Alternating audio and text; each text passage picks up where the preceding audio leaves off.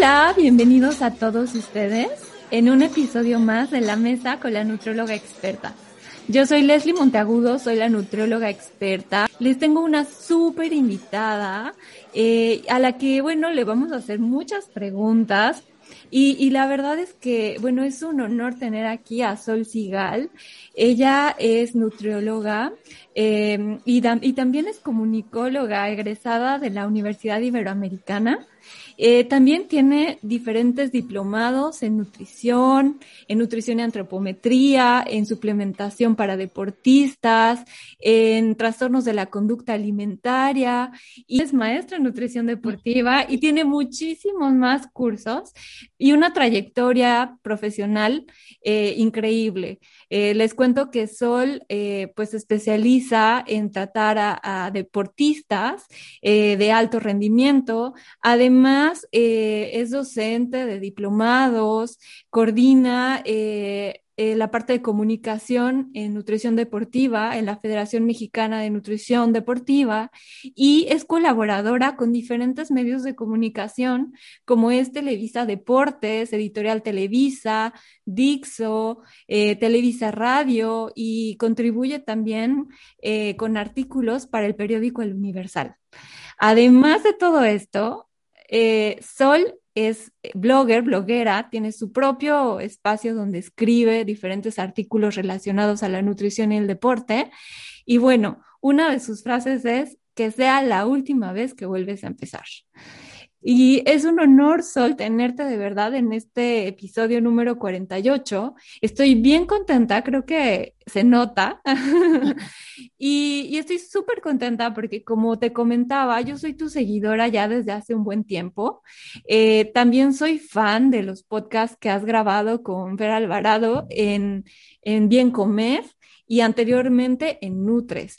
Entonces, pues el día de hoy, eh, pues vamos a hablar acerca de los complementos proteicos en deportistas. Y bueno, Sol, bienvenida. Muchas gracias, al contrario, encantada de estar en tu programa. Me parecen espacios importantísimos, entonces me encanta que estés como, como haciendo cosas importantes para la difusión de la información. Creo en la educación más que en simplemente seguir reglas. me parece que estos espacios, eso es lo que están logrando, que la gente se eduque y se, se entere de lo que pasa. Claro que sí. Y qué mejor que se entere de profesionistas y especialistas. Eh, Sol, bueno, a mí me gustaría comenzar esta, esta plática con una pregunta que para mí es súper importante para comenzar. ¿Tú crees que son esenciales los complementos proteicos eh, para los deportistas? Mira, creo que son importantes, no creo que sean esenciales. O sea, creo que puedes perfectamente ser un deportista y hacer las cosas muy bien sin necesariamente tener que consumirlos. Pero creo que son una muy buena herramienta, la verdad, para quienes tienen eh, dietas con ciertas características. Me parece que sí son importantes. Te digo, no esenciales, pero sí importantes. Facilitan mucho, muchas cosas, muchas áreas de trabajo. Y hablando un poco más a fondo del perfil de deportista que pudiera requerir una complementación a través de proteínas, ¿qué tipo de deportistas crees que entran en este perfil y por qué? Creo, que entran varios. Eh, me parece, bueno, sin duda los que tienen dietas hipercalóricas, hipercalóricas, o sea, de muchísimas calorías que pues ya no pueden comer tanto, ¿sabes? Y entonces de repente una proteína o un meal replacement, que no son lo mismo, la proteína, cabe decir, es solo proteína en polvo, puede ser de suero de leche, de soya, de huevo, de leguminosas, pero solo aporta proteína, básicamente aporta proteína, o los meal replacement, que son pues dietas, o sea, polvos que aportan hidratos de carbono, proteína y a veces grasa. Entonces, creo que cuando hay unas dietas muy altas en calorías, que pasa mucho porque el desgaste pues, es bien importante en algunos atletas, pues sí te sirve. La verdad es que sí, de repente echar un scoop en un bote y echarle agua y que eso te dé 600 calorías, pues es mucho más fácil que comerte dos pechugas de pollo, dos tazas de arroz y otra vez a las dos horas, ¿no? Entonces, en esos deportistas donde las dietas son hipercalóricas, me parece que sí, no, o sea, yo soy fan de las dietas basadas en proteína más, no de las dietas hiperproteicas de moda como las cetogénicas y así, pero en pacientes que deciden llevar dieta cetogénica por la razón que sea que, se, que lo decidan ellos o lo decidan junto con su especialista, pues por supuesto que sirven, porque muchas veces las porciones de proteína en una dieta, por ejemplo, cetogénica, pues son pollo, atún, pescado y ya, ¿no? Entonces huevo, ¿no? Entonces de repente necesitan cosas dulces y eso sí te lo da un polvo de proteína. Creo también que la gente que tiene o que tenemos estilos de vida muy complicados, de repente poder decir, oye, pues eché esto en agua, lo que te decía, le mezclé tantito, me lo tomé y quedó resuelto el asunto, que tienen ganas de cumplir como, como con esta disciplina y esta necesidad de su cuerpo, su metabolismo, lo que sea, pero no tienen el tiempo o no están en su casa, por ejemplo, salen de entrenar. Es muy importante decir que en la nutrición deportiva, claro que importa lo que comes y claro que importa eh, el balance entre carbohidratos y proteínas, por supuesto, ¿no? Como en cualquier nutrición. Pero en la nutrición deportiva creo que más que en muchas otras áreas como clínicas o así, importa mucho el momento en el que consumes ciertos nutrimentos. Y la proteína te puede ayudar a tener este aporte extra de proteína en el momento en el que lo necesitas. Si bien es una discusión el tema de la ventana metabólica, que tiene que ser dos horas después o puede ser hasta 72 horas después el consumo de ciertos gramos de proteína, eh, yo sí creo que los atletas que después de entrenar consumen proteína, eh, independientemente a que haya una mejora en su recuperación de masa muscular, que eso es lo que está como en duda ¿no? Si hay un mejor y mayor apego a sus planes de alimentación, porque tienen menos hambre, porque se recuperan más fácil, ¿no? Entonces, por ejemplo, en ellos, alguien que sale de entrenar, voy a inventar, entrenó de 6 a 8 de la noche y todavía va a ir a su casa y va, no sé, llegar a darse un baño y ver qué onda con, ¿no? Y va a terminar cenando a las 10, 10 y media de la noche, pues claro que se beneficia con un, polvo de proteína, ¿no? Alguien que entrena media mañana y la verdad es que está pues muy liado y tiene clases y tiene no sé qué, pues no puede a lo mejor conseguir pollo o algo así, entonces tiene que utilizar un suplemento de proteína, ¿no? Ok, entonces eh, entiendo que puede ser alternativa no solo para deportistas, sino para otras personas que, quieren cubrir con ese requerimiento proteico al día y que por su estilo de vida no se, los, no se lo permiten. No sé, mujeres ocupadas, hombres que trabajan todo el día o mujeres que trabajan todo el día. Entonces también entra en esa categoría el complemento proteico. Y, em, pues creo que, es importante saberlo, ¿no? O sea, saber que las proteínas pueden ser nuestras aliadas, pero que también la dieta es sumamente importante, ¿no? Es que realmente las proteínas no sustituyen las partes importantes de la dieta. O sea, claro que sustituyen proteína de la dieta, digo, sería una cosa ilógica decir que no, pero no sustituyen los tiempos de comida importantes o no deberían de sustituirlos. Entiendo que un día llegues agotado, tuviste un día fatal, eh, llegues y digas, no voy a hacer un licuado en la noche, me voy a acostar porque no doy más, lo entiendo, pero no es una recomendación por lo menos que yo hago ni con mis pacientes, ni con mis atletas, ni conmigo misma, ni con mi familia, ni con nadie. Entonces, no deben ser en vez de, muchas veces son simplemente, aparte hay un dato importante y es que se ha visto que debes tener porciones más o menos similares de consumo de proteína durante el día para tener un mejor, pues eso, aporte de aminoácidos al músculo y una mejor recuperación y así, ¿no? Entonces, no es lo mismo decir, me voy a comer cuatro huevos en la mañana, dos pechugas de pollo en la noche y tres latas de atún en la, en la comida o al revés, a decir, no, me voy a comer aquí un poquito, a media mañana otro poquito, luego en la comida solo una pechuga de pollo, luego a media tarde un scoop de prote, luego en la no, como que lo vas distribuyendo a lo largo del día y eso da un mucho mejor resultado. Son como isodosis, o sea, dosis parejite, correctas a lo largo del día. Entonces, tienes de repente atletas o personas, ¿eh? no solo atletas de alto rendimiento, que se levantan a las 5 de la mañana y se acuestan a las 10, 11 de la noche. Entonces, tienes tantos tiempos de comida que tienes o puedes ponerles pequeñas dosis de proteína en polvo, no te estoy diciendo 20 scoops, ni luego hay barbaridades, pequeñas dosis de proteína en polvo a lo largo del día.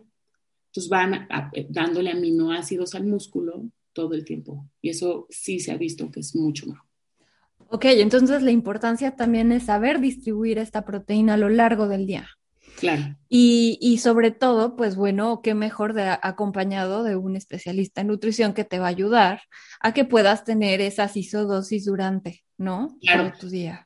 Claro, porque mm, te digo, no es lo mismo, se puede almacenar en forma de grasa, ¿no? Entonces, sí, sí es importante. Y bueno, am, es súper interesante escuchar esto porque sí se ve que existen estos deportistas que llegan en la mañana con su malteada proteica y parece que es su único alimento, ¿no? Y entonces Sí. eso es su desayuno y entonces ahí se lo distribuyen como pueden durante todo el día y, o sea, así es todos los días. Entonces ya está siendo un sustituto, ya no está siendo un Claro. complemento, ¿no? No está mal, te digo, no está mal si está dentro de una estrategia planeada, bien hecha. O sea, si tú tomas diario después de entrenar una scoop de prote, está bien.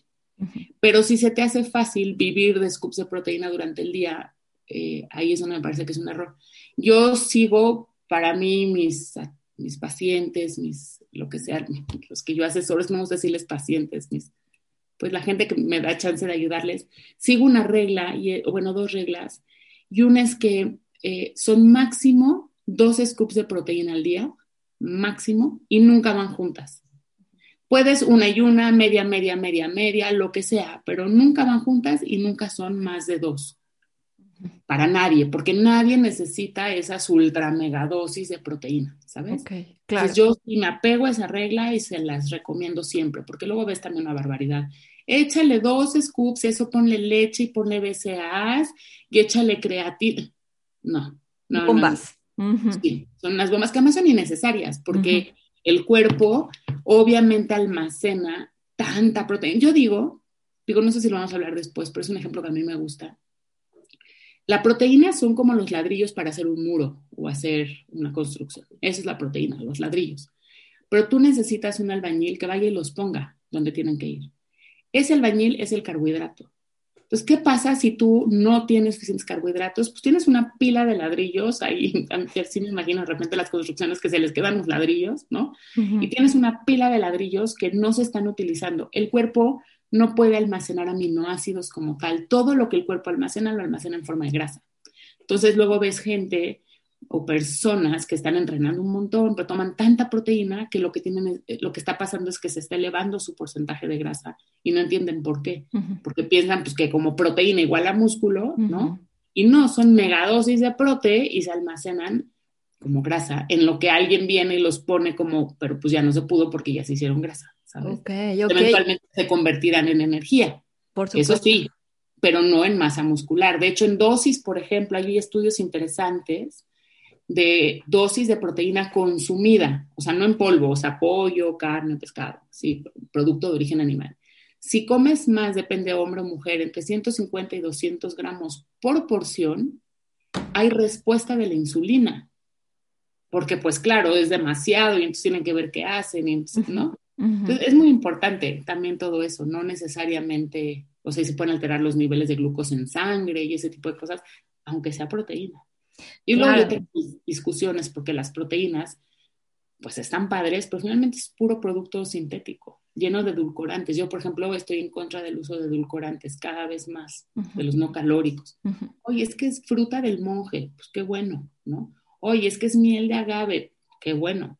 Es que es stevia de una planta de que me trajo mi abuelita de no sé dónde. Qué bueno. Todos esos son edulcorantes no calóricos y a la larga tienen efectos secundarios. Por Claro. eso la discusión. Sí, es, es otro podcast. Tocas cuando quieras. Es otro podcast, claro. O sea, la verdad es que es- te genera ese pico de insulina de igual manera que cualquier otro carbohidrato. Entonces, yo creo que no hay otra diferencia. En ese sentido en especial, sin ahondar mucho en el tema, si tu cerebro, si tú te comes un pan y tienes esa respuesta la insulina, bueno, el cuerpo encuentra el pan y verá qué hace con los carbos. Pero si tú te comes un- una cucharada de stevia, no sé. Pero te digo, ese es otro tema. Yo no recomiendo el uso de, de edulcorantes y todas estas proteínas, justo para que sepan dulce y justo Contienen. Entonces, mm, Mm. es poner en una balanza, ¿no? Claro, claro. Y también elegir, ¿no? Elegir entre una marca y otra, ¿no? El también este, conocer las marcas, ¿no? O el también. Claro, las fuentes, ¿no? Entonces, bueno, y, y, por ejemplo, ahorita que hablábamos de esto de proteínas, o sea, sí hay diferencia eh, significativa, yo creo, en la cantidad de proteína de una presentación comercial que una, a lo mejor un batido hecho en casa, porque no le llegas a la cantidad de proteína que tiene un, una presentación comercial, ¿cierto? como diciendo, haciéndote tú un licuado. un licuado. Huevos, por ejemplo, así una joya, le echan huevos Pues es que así la gente, ¿no? Acostumbra. Sí, les echan huevos crudos, que además tienes un altísimo riesgo de salmonela. Sí, claro. Y el huevo necesitas em, calentar la proteína para que sea una proteína que sirva. Entonces no es lo mismo, ¿no?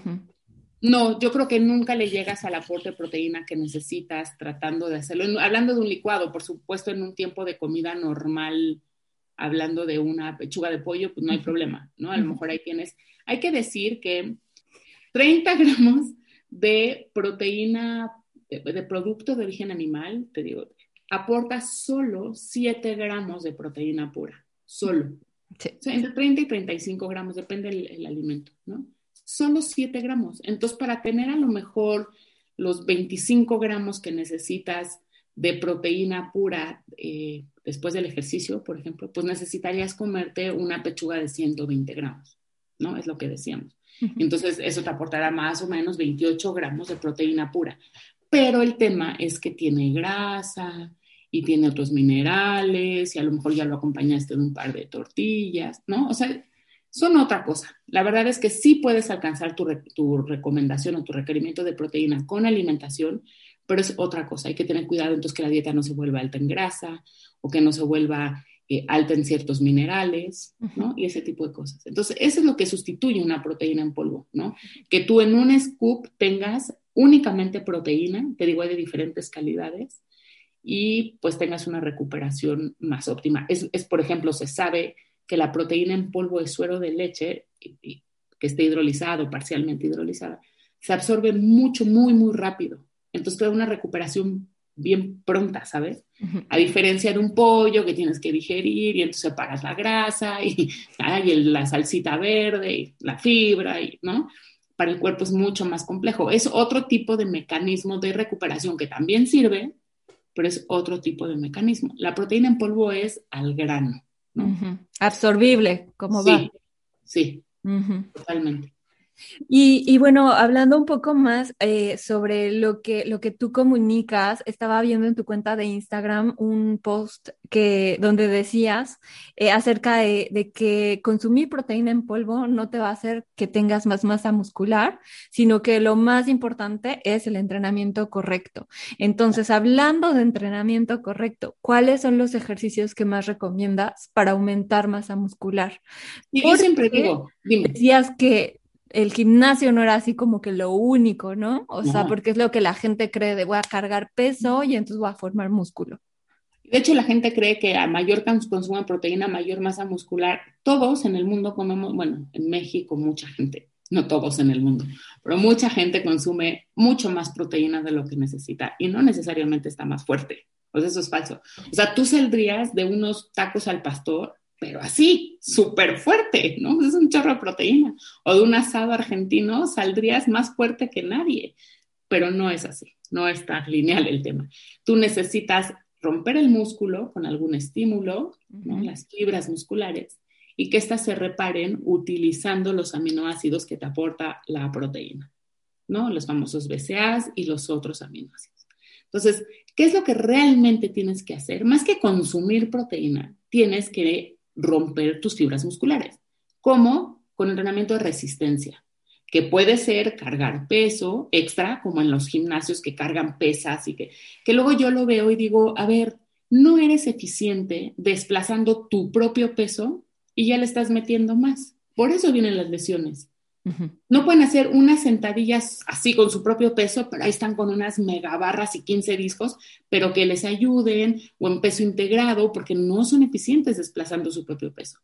Entonces, para mí los pasos son eficiencia desplazando tu propio peso, entonces planchas, y entonces lagartijas, y entonces sentadillas, y entonces tu propio peso, y después vas viendo dónde ya tu propio peso no es suficiente ¿no? Metes complejidad, a lo mejor estas lagartijas que luego cruzas los brazos, metes complejidad. Cuando eso ya no es suficiente, entonces puedes empezar a poner peso extra. O em, otro tipo de resistencia, por ejemplo, tú puedes caminar en plano al principio y eso pues vas a desplazar tu peso de alguna manera y después empezar a caminar cuestas, subidas, por ejemplo. Esas subidas son resistencia y te van a ayudar a tener más masa muscular. No esta masa muscular toda voluminosa, el volumen sí lo tienes que hacer en un gimnasio, sí o sí. Pero eso no es la única manera de tener masa muscular. Tú puedes ser súper musculoso sin tener volumen. Entonces, caminar con, en subida, subirte a la bicicleta y resistencia, por ejemplo, en una bici de spinning, en natación utilizamos paletas y aletas, ¿no? Y vas dándole como complejidad a los ejercicios y eso va obligando al cuerpo a hacer más músculo de lo que estés moviendo. Y eventualmente sí puedes ir a un gimnasio y si puedes, si te interesa marcar solamente el bíceps específico, eso es lo que tiene el músculo. Todo tu cuerpo la masa muscular puedes eh, diseñar el cuerpo que quieras, salvo las boobies o el pecho, ¿no? En las mujeres, el busto. Todo lo demás es, músculo. Entonces puedes decir, bueno, yo quiero más glúteo, pero menos pierna, pero más cadera, pero menos, ¿no? Eso sí puedes. No más cadera no porque es hueso, pero el, ejemplo se entiende. Sí puedes diseñarte o construirte el cuerpo que quieras. Entonces vas haciendo masa muscular y después vas definiendo quiero más en el hombro, menos en la no sé qué, ¿no? Y eso sí lo construyes ya más en un gimnasio. Pero, por ejemplo, un entrenamiento de CrossFit, que son de alta intensidad con cuerdas, por ejemplo, pues claro que también te dan músculo, ¿no? Y lo puedes hacer en tu casa. Y cargar botellas de agua de un litro y medio, pues es un kilo y medio y con eso puedes hacer músculo. No tienes que estar necesariamente pegado a las pesas y a los fierros de los gimnasios. Eso es falso. Y sobre todo esto que mencionas es interesante. También puedes buscar ejercicios que sean sencillos en casa, que se puedan adaptar, que si no tienes pesas, a lo mejor agarras dos botes de agua y los llenas, ¿no? Y empiezas a trabajar poco a poco, gradualmente, ¿no? Respetando también hasta donde tu cuerpo te lo va a permitir y conociendo también la naturaleza de tu cuerpo, ¿no? Y también de tu, o sea, conocerte a ti mismo y saber cómo es tu complexión, cuál es la forma de tu cuerpo, porque a veces piden, o sea, tener estos cuerpos o sea, ultra perfectos, cuando a lo mejor su complexión o, su, la forma de su cuerpo es distinta, ¿no? O sus piernas son delgadas y quieren tener piernotas, ¿no? Yo creo que vas a, vas a marcar de acuerdo a cómo es tu cuerpo, ¿no? Y además, y mientras nosotros no entendamos eso, vamos a vivir frustrados y enojados. Todos los cuerpos son perfectos. Unos serán más musculosos, unos menos, unos con más, lo que sea, ¿no? Pero eso para mí es regla de oro todos los cuerpos así como están son perfectos. Importante, aceptarse. No sí, es otra batalla de las que yo tengo también, pero eh, creo que puedes hacer cosas por ti siempre y cuando el origen de ese cambio que estés buscando sea un origen basado en la salud mental. Pero también ese puede ser otro podcast, que no es el tema. sí, es que ves muchas obsesiones y muchas barbaridades. Te digo, no son capaces de, desplazar su propio peso, pero van y le meten discos de 15 kilos o van, ¿no? Y se frustran porque creen que los otros que ven en Instagram o en no sé dónde sí lo hacen. Es otra cosa. Yo creo que hay que ser eficiente desplazando tu propio peso según el interés que tengas no es lo mismo desplazar tu propio peso como corredor, que como nadador, que como ciclista, que como karateca, que como bailarina de pole, que como patinadora olímpica. O sea, tienes que entrenar con cierto objetivo. ¿Cuáles son los músculos y cuál es el gesto mecánico deportivo que tú vas a hacer en tu deporte? Y entonces por ahí empezamos. Obviamente todos importan, pero hay unos que en otros ciertos deportes pues importan más, ¿no? Y yo creo que también, bueno, no sé, a mí me pasa en consulta que eh, me tocan pacientes que no hacen nada de ejercicio, ¿no? Y que, y que, bueno, uno los motiva de cierta manera, les recomienda, pero yo creo que hay que ser bastante claros en que el, la persona debe buscar el deporte que le atraiga, que le guste, que realmente lo haga a partir de que le divierte o, que simplemente es algo que le gustaría realizar en algún momento para que esto funcione, ¿no? Para el caso de los que no realizan nada de ejercicio. Sin duda, tienes que, para mí, em, ¿cuál es el mejor ejercicio? El que te gusta. Siempre lo he dicho, es de mis frases. Así que decidimos, vamos a hacer una taza que diga eso. Em, creo que tienes que encontrar el deporte que te gusta, porque entonces una cosa nos lleva a otra, ¿no? Entonces empiezas a hacer el deporte que te gusta y luego dices, ay, pues me gustaría mejorar un pelín o cansarme menos o sentirme eh, con más fuerza, o, ¿no? Entonces empiezas a buscar cosas paralelas a ese eje central que te gusta, ¿no? Entonces, eh, pues lo que te decía, eres corredor, pues vas a querer ser mejor corredor. Si lo que disfrutas es correr, no se trata de ir a correr porque es lo que quema más calorías. Se trata de ir a correr porque es el momento que más te gusta de tu día. De eso se trata correr. Y entonces vas a querer correr y ser mejor corredor. Y para ello podrás decir, oye, ¿cuáles son los ejercicios de fuerza que necesito para estabilizar mi cadera y para tener equilibrio? Porque correr es un ejercicio de equilibrio, aunque nadie lo piense. Entonces, estabilizadores, y ahí es donde empiezas a buscar opciones que apoyen lo que más te gusta, que es correr o bailar bailes de salón o hacer gimnasia rítmica, lo que tú quieras. Claro, claro. Pero te tiene que gustar, si no va a ser una pesadilla y vas a ir contra, contra corriente, que es lo mismo que pasa cuando te hacen dietas que no te acomodan. Entonces vas a llevar cinco latas de atún al trabajo y unas lechugas y ¿eh?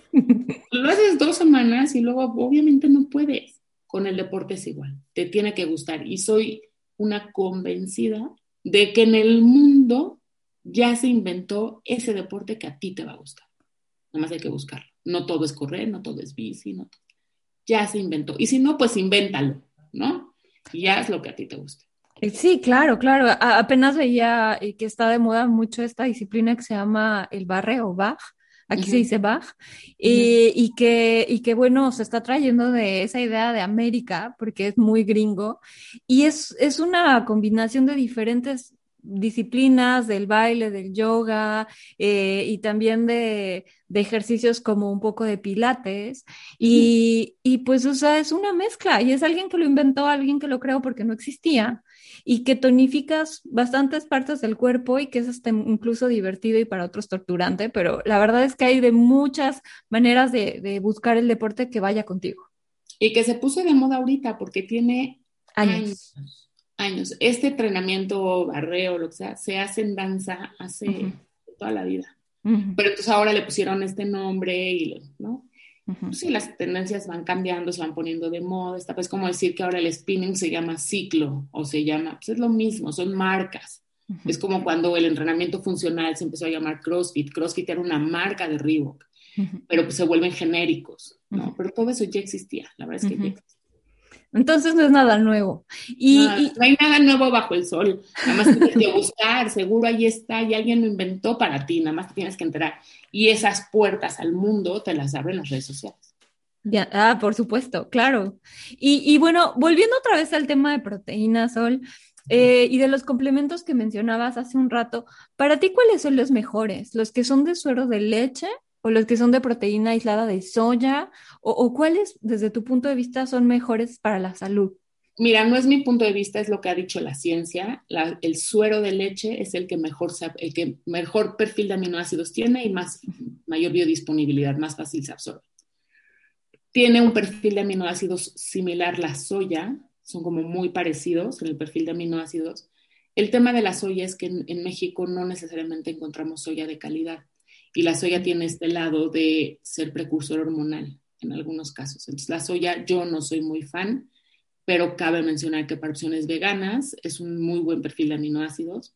Para los que de plano, porque los vegetarianos sí toman suero de leche, porque toman queso y huevo y algunos así, ¿no? Entonces, el suero de leche es una, para mí, la mejor alternativa. Y si no, para las opciones veganas hay algunas que son de chícharo, arroz. Yo acabo de probar una que en México está muy de moda, que sabe, sabe muy rico, es vegana y sabe como a mazapán, o sea, está muy buena. Entonces, hay, cada vez hay más. En Estados Unidos se puso de moda ya hacer proteínas veganas. Bueno, no sé si sean veganas, yo creo que están más como vegetarianas, no sé, son de grillo. Eso, la verdad es que los insectos no sé en qué, pues, seguro veganos no son, pero, ¿no? Pero hay polvos de proteína ya de grillo, mm. insectos. Entonces, hay tantas, tantas, tantas alternativas que la verdad es que tienes que buscar algo que puedas pagar, porque también hay unas que un bote cuesta tres mil pesos, ¿no? y que el sabor te guste y que no te duela la panza y que no te den diarrea y que no tengan a lo mejor vitaminas del complejo B y te salgan granitos y que lo vendan en la esquina de tu casa y que sí, o sea, que te guste. Hay muchas opciones. Yo a mis pacientes, a la mayoría, a la gran mayoría les recomiendo suero de leche, en muchas marcas diferentes que aportan diferentes cosas, pero suero de leche. Y los que no, esta vegana que te digo que es de chícharo con arroz y que se consigue muy fácil. Tienen varias proteínas, ¿no? Chícharo, arroz, no sé qué, pero no tiene soya. Digo, yo no soy un fan de la soya. Y bueno, eh, hablando un poco más de tu experiencia em, en consultorio, en consultorio virtual, eh, ¿qué, ¿qué, pasa con aquellos pacientes que, bueno, o la gente que te busca para que le, le des toda tu experiencia y, le, y le, le, transmitas todo este conocimiento? Eh, ¿qué, ¿Qué pasa cuando te dicen es que yo sí quiero, o sea, quiero sí o sí un complemento proteico, yo no me voy sin mi complemento proteico y tal vez no lo necesita? Pues se lo das, porque si no se lo recetas tú o se lo recomiendas tú, va a ir a quien se lo dé. Mm. Y yo por lo menos en mi ética sí confío. Entonces, no prefiero dárselo yo a que vaya y busque al de la tienda. Y luego es como cuando es como, como un niño chiquito, no, no tan chiquito, un adolescente. No le das permiso, a ver, de todas maneras lo va a hacer. No necesita realmente tu permiso. Viene nada más a que le recomiendes algo. La opción que no le haga daño, claro. Hoy en la mañana justo me escribió una nutrióloga, ella es nutrióloga renal, esto es al margen. Me dice, dime algo de los BCAAs, ¿qué marca? Y yo, por, pues un hijo de un trasplantado renal a fuerza quiere aminoácidos de cadena ramificada. Le dije, pero su papá es trasplantado renal, ve el antecedente, me dice, ya sé, ya le dije que le hace daño, pero prefiero decirle una marca que no sea mala, entonces, ¿cuál le recomiendo? Ah, pues tal, así. Yo jamás lo hubiera dado porque tiene el antecedente clínico, pero, ¿no? Entonces, creo que si de todas maneras lo quiere, yo investigaría un poco más qué expectativa tiene o qué cree que va a suceder una vez que consuma el polvo de proteína. ¿no? Porque a lo mejor me va a decir, es que voy a hacer muchísima masa muscular. A ver, no, yo te lo voy a dar, pero no vas a hacer muchísima masa muscular. Vas a hacer la masa muscular que tanto el punto de entrenamiento. Sí poner el contexto, ¿no? Y aterrizar al paciente y decirle, sí, te lo recomiendo, pero tu expectativa pues ojo, porque no es la correcta. Mejor tómatelo así, así, así, compra aquí y acá y acá, estas marcas, estas dosis en estos momentos de consumo y así. Es lo único que puedes hacer. Porque si no, de todas maneras lo van a hacer porque no necesitan una receta ni tu permiso para hacerlo. Claro, no, pero sobre todo yo creo que lo importante desde el punto de vista ético es decirle, bueno, o sea, a ver, este es el producto, esto puede pasar, estás consciente de ello, al final tú estás tomando la decisión, ¿no? O sea, y bueno, ya, Pero ya. No te engañes pensando que vas a obtener resultados que no van a suceder. Exactamente. Y el efecto secundario sí puede ser este, este y este. Claro, claro, por supuesto. Tú decides. Yo por eso también trabajo con adultos, ¿no? Mm. Tú decides. Entonces no ves a niños. Yo niños, pero finalmente los niños tienen atrás un adulto. Claro. Entonces, si a mí me dice el adulto, oye, un niño nunca te va a decir, dame proteína en polvo, pues nunca. Si el papá te lo dice, no, no, sí veo muchos, muchísimos niños deportistas, Pero siempre está un papá atrás, que es realmente el que tiene que, en un niño, pues el que tiene que hacer los cambios. Por supuesto. Por supuesto, y además los papás siempre tienen que, bueno, yo creo que a veces los papás requieren también tener esta información para ellos y, hacer cambios también algunas veces en ellos para que, o sea, pueda funcionar toda esta, pues, toda esta dinámica de papá e hijo, ¿no? Sí, generalmente cuando un niño necesita un plan de alimentación o cambios en su alimentación, es porque en la casa se necesitan cambios de alimentación.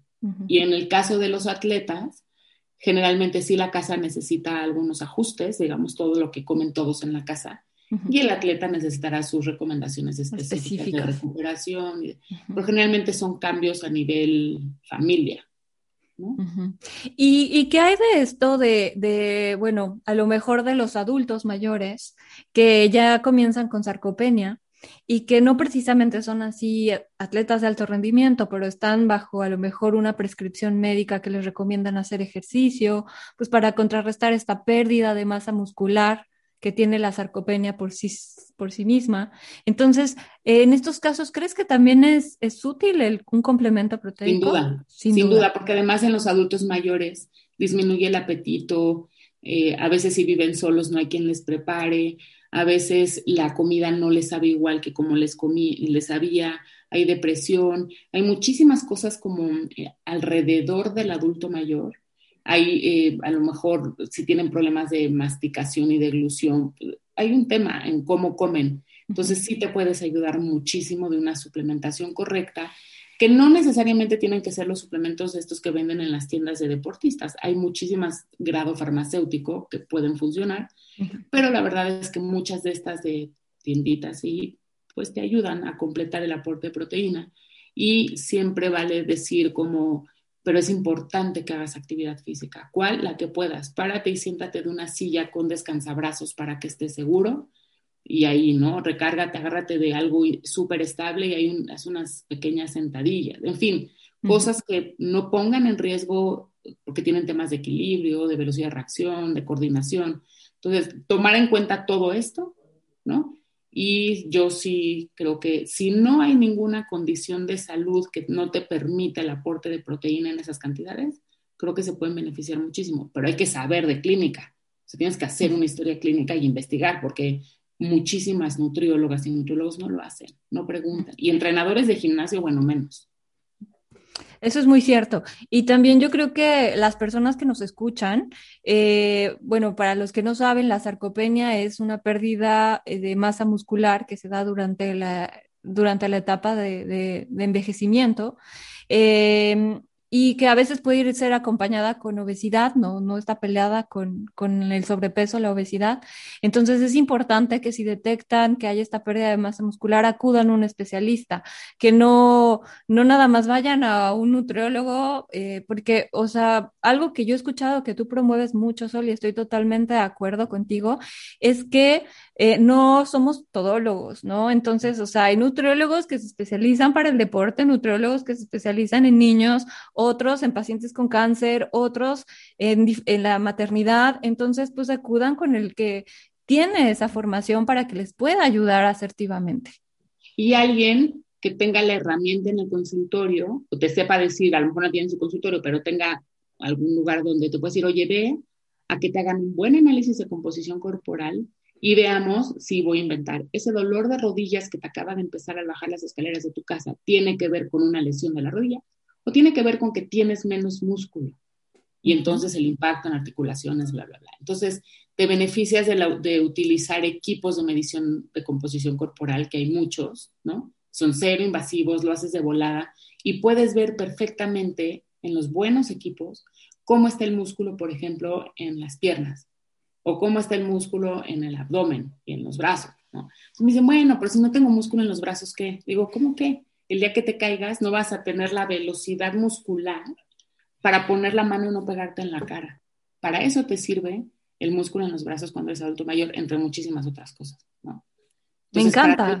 Se traduce en independencia. Un adulto mayor independiente es un adulto mayor que se preocupó sí por su economía, sí por las relaciones con sus hijos, pero de su masa muscular. por supuesto, por supuesto. Aunque tengan grasa, yo creo que ya esa edad es whatever, mientras no te ponga en riesgo clínicamente, pues claro que cómete una dona, unos sopes, no importa, ya eres adulto mayor, si ya no te lo comes a esa edad, ¿cuándo? Pero cuida tu músculo, haz ejercicio y sigue otras cosas que sean saludables, ¿no? Por supuesto, por supuesto. Ay, me encanta, Sol. Yo podría estar aquí platicando contigo horas y horas y aprender, porque la verdad es que eres todo un libro abierto, o sea, es increíble. Estoy muy contenta, pero bueno, se nos está acabando el tiempo. Yo creo que pues te voy a volver a invitar, sin duda. Sin duda, sin duda. Eh, y, y bueno, platícanos un poquito sobre ti, sobre sé que das consultas en línea, pero ¿puedes decirnos cómo te podemos encontrar para agendar una consulta, para seguirte en las redes sociales? ¿Dónde estás, Sol? Estoy en todas partes. Si ustedes googlean Sol Sigal, Sigal se dije a él, es muy fácil. Tengo Instagram, que es, no soy tan activa en redes como a lo mejor debería. No te digo como me gustaría, porque no, pero como debería. Pero en Instagram estoy como arroba solecito en Facebook soy Nutrición Deportes Sol Sigal. En, Insta, en Twitter soy Sol Sigal, arroba Sol Sigal. Está mi página de internet. Mi página es solsigal.com. Eso es muy fácil de localizar. Entonces, y siempre contesto yo, y otra me dice alguien, ¿es tu community? ¿Eres el community manager? Y les digo, no, soy yo. siempre contesto yo y no tengo ningún problema y me encanta, me encanta contactar con gente porque me encanta lo que hago. Creo que me moriré haciendo lo que hago, sin duda sin duda proyectas esa pasión por lo que haces y, pues te agradezco mucho, pero no te me vas a ir antes de responder la pregunta que le hago a todos mis invitados, porque me gusta saber cuál es su platillo mexicano favorito y por qué. Qué difícil, pero me encanta el pozole. Soy muy fan del pozole y me gustan mucho pues, los sopes y así, pero el pozole es mi favorito. Y no sé por qué, soy de sopas y creo que el pozole es la combinación perfecta. Tiene todo lo que necesitas, proteína, carbohidratos, verduritas, y tiene, yo le digo calicatencia, tiene como esta malicia de la comida súper rica, sazonada, rico. Me encanta el pozole. Tiene ese toque spicy que nos encanta a los mexicanos. Y sí, súper equilibrado además. Me encanta el pozolito, no lo como con tortillas ni, o con tostadas ni nada. El puro pues, pozolito y de hecho aguacate, que son muy rico. pero me encanta. Qué rico. Y además hay una gran variedad de pozoles, el verde, el blanco, el rojo, y luego aparte por cada estado de la República tienen su receta y bueno. diferentes carnes y diferentes, sí, me encanta. por eso en México todo, ¿eh? Pozoles, o sea, cualquier platillo que veas en México tiene todas las variedades. Me encanta. Pero sí, es difícil decisión, pero el pozole. Ay, qué rico, ya todo se me antojó. Qué rico, es muy bueno. Pues Sol, te agradezco muchísimo eh, nuevamente por compartir con mi comunidad, con la comunidad de nutrióloga experta. Eh, y pues bueno, eh, espero que nos veamos pronto para otro episodio. Y les agradezco a todos los que nos han escuchado hasta ahora. Van a encontrar los datos de Sol Sigal en la descripción de este episodio por si quieren contactarla. Y pues bueno, solo me queda decir, nos vemos y hasta la próxima.